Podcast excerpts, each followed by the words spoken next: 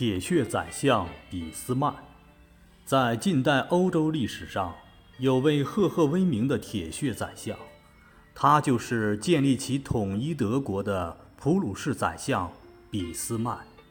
他1815年4月1日出生在普鲁士一家大贵族地主家庭。他在学习期间就强暴蛮横，凶悍粗野。他有着与众不同的外交风格和个性。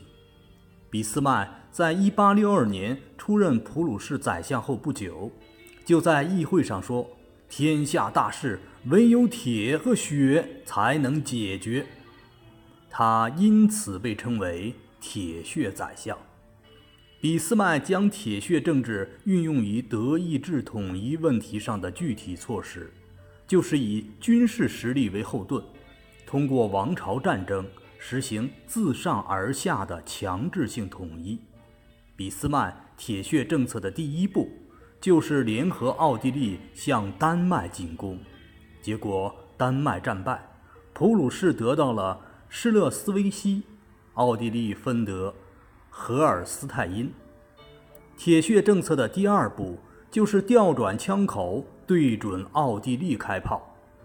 但打败奥地利并不像打败丹麦那样容易，于是俾斯麦先联合意大利，又许诺拿破仑三世在打败奥地利后让法国得到一份领土报酬，由此稳住了法国。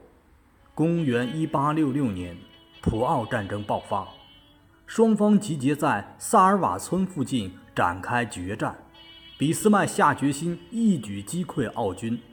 并自带毒药，准备一旦失败就服毒自杀。结果葡军大获全胜，毒药没派上用处，奥地利宣布退出德意志联邦，并将四个邦国和一个自由市让归普鲁士。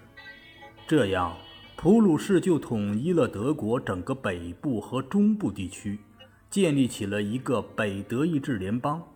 只剩下南部紧邻法国的四个小邦国仍旧保持独立。俾斯麦想兼并这四个小国，但他知道法国也有同样的想法，所以俾斯麦铁血政策的第三步就是进行普法战争。公元1870年，普法战争爆发，次年普鲁士大获全胜。普鲁士军队一直开进巴黎附近的凡尔赛，并在凡尔赛宫宣布以普鲁士为首的德意志帝国成立。普鲁士国王威廉为德意志帝国皇帝，俾斯麦为首相，德意志的统一完全实现。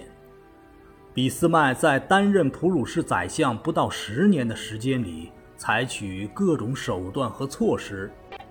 先后战胜丹麦、奥地利和法国，以及兼并南德意志邦国，扫除了妨碍德国统一的国内外阻碍因素，最终完成了统一，为德意志的统一立下了不朽的功绩。